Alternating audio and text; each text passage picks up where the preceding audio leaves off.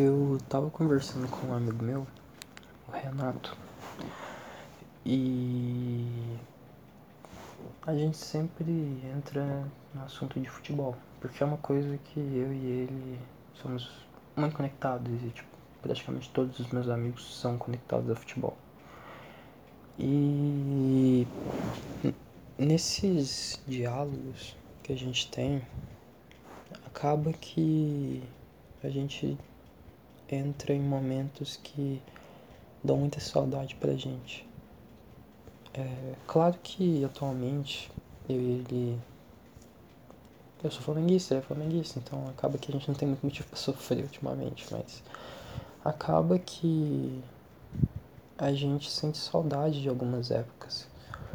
É, eu, por exemplo, eu sinto muita saudade de quando o Flamengo tinha, é, tava em 2013, mesmo lutando para não cair no Brasileirão, ganhou aquela Copa do Brasil com o Hernani Brocador, com o Paulinho. Mano, foi um bagulho que eu lembro até hoje. Eu era moleque ainda, eu tinha 10 anos. E eu olho e acho do caralho, porque, mano, a minha primeira foi a minha segunda grande lembrança com o Flamengo. A primeira foi o Brasileirão de 2009, que eu tava na casa do meu avô e era o dia da minha formatura. Eu, tava, eu atrasei pra formatura no primeiro aninho pra poder ver o jogo do Flamengo. E eu lembro até hoje que nos últimos minutos o Flamengo ganhou. Ganhou? É. Aí o Flamengo foi campeão brasileiro e eu lembro do Luiz Albert. É, Carlos Alberto. Não. Ai, fugiu o nome do narrador. O do sabe de quem? Luiz Alberto. É, acho que é isso.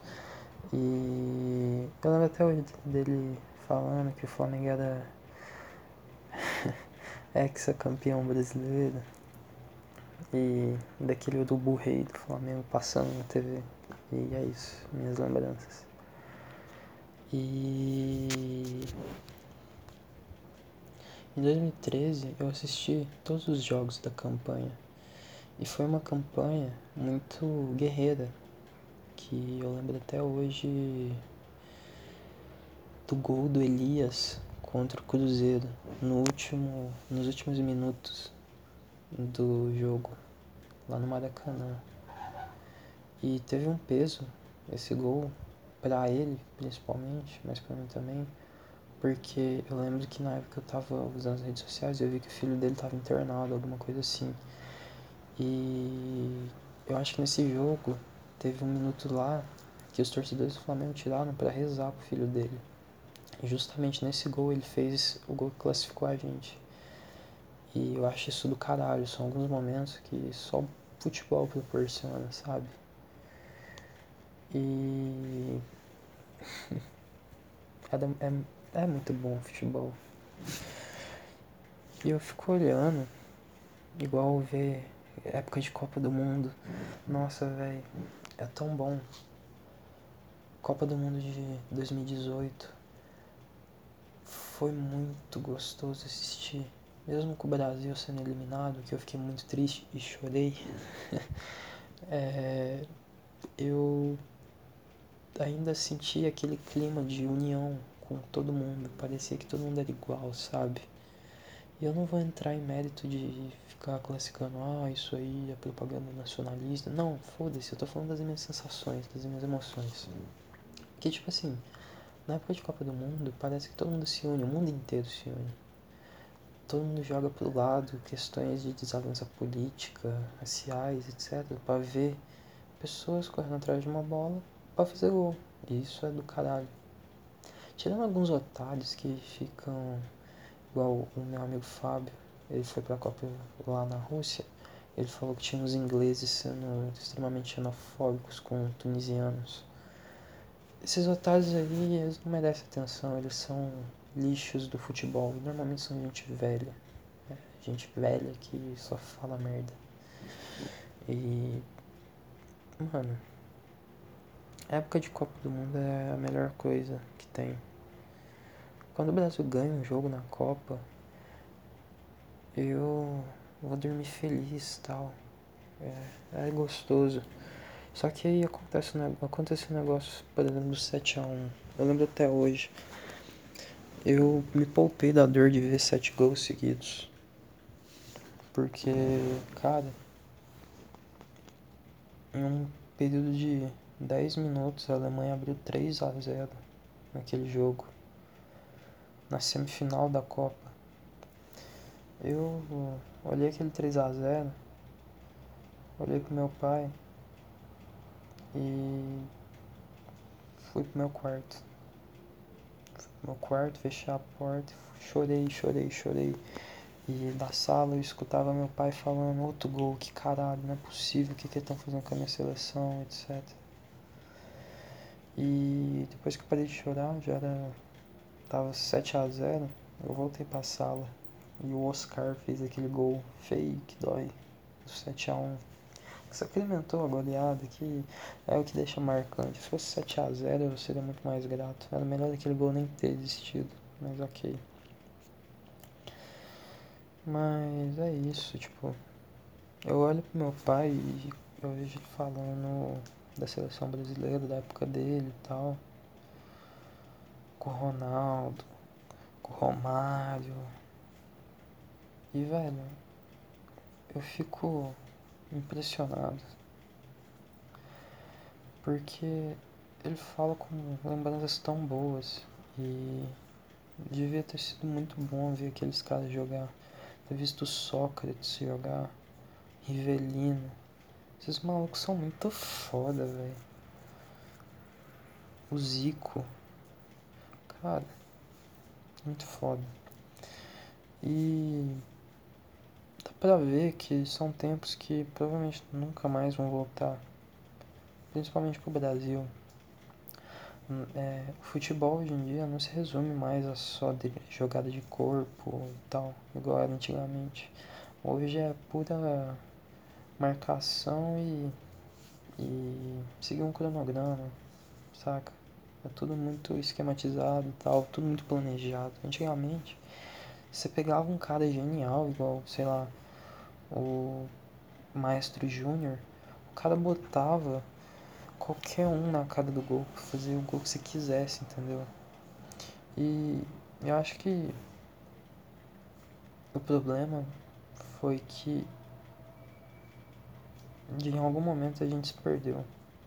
Eu acho que a gente se perdeu pós-Copa 2006, quando o Brasil perdeu aquela Copa do Mundo porque foi com salto muito alto.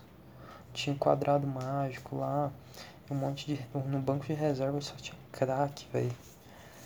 Os titulares era Ronaldinho, Adriano Imperador, acho que tinha um Ronaldo Fenômeno. Mano, aquela seleção era ridícula, tinha um Kaká.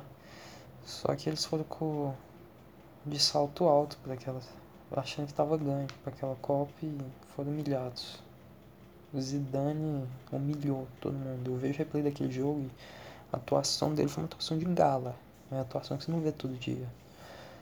É uma atuação que eu só vi de novo, que tipo assim, uma das poucas vezes que eu vi alguém fazer semelhante foi o Messi contra o Bayern de Munique em 2014, 2015 na Champions League, que foi quando ele ele aposentou o Boateng naquele drible e depois encobertou na ar. Cara, é muito foda. Messi, genial. O cara é pica. Mas é isso. O, é, o futebol ele nunca mais vai voltar a ser o mesmo que era aqueles dribles fodas, aquelas jogadas maravilhosas, sabe? Ainda vai ter, vai ser muito lindo, igual o Messi faz, prova que é possível até hoje. Mas é muito menos, é muito mais jogado, não tem tanta raça.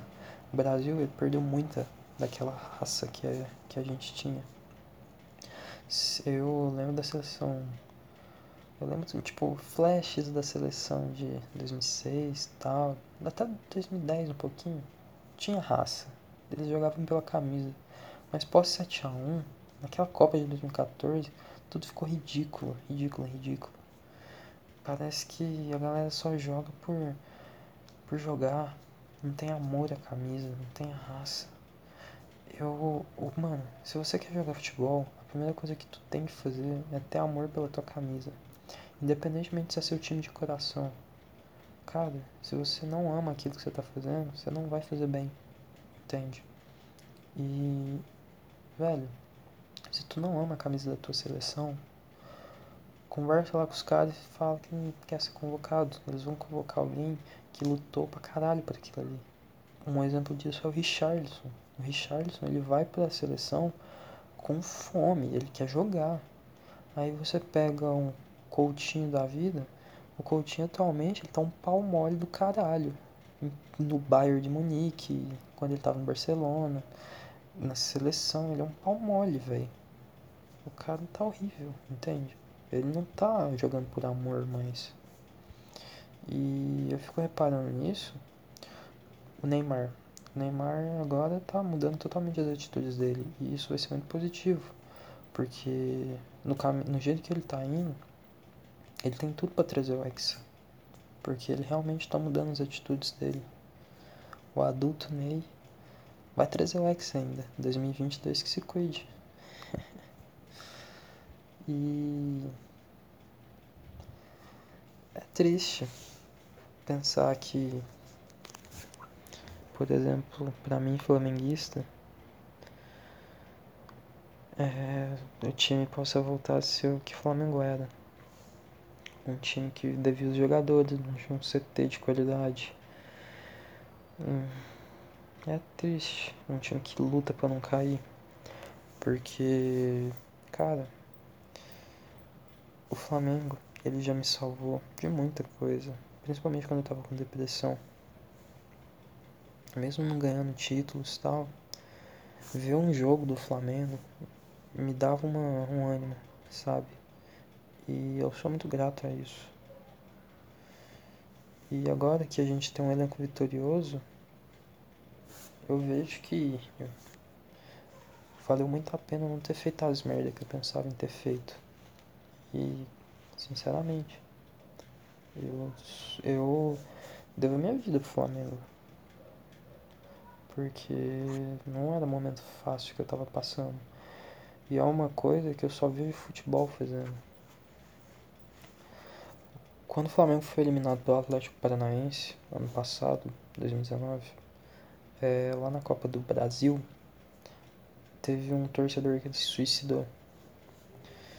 E sempre que eu me recordo da trajetória do Flamengo de 2019, eu lembro desse cara. Se ele tivesse esperado mais um pouquinho, um pouquinhozinho, é uma questão de tempo, uns dois meses, ele tinha visto o time passar do Emelec numa virada avassaladora, uma virada mágica, linda, com a torcida apoiando. Ele tinha visto o título da Liberta, o título do Brasileirão, tudo no mesmo final de semana.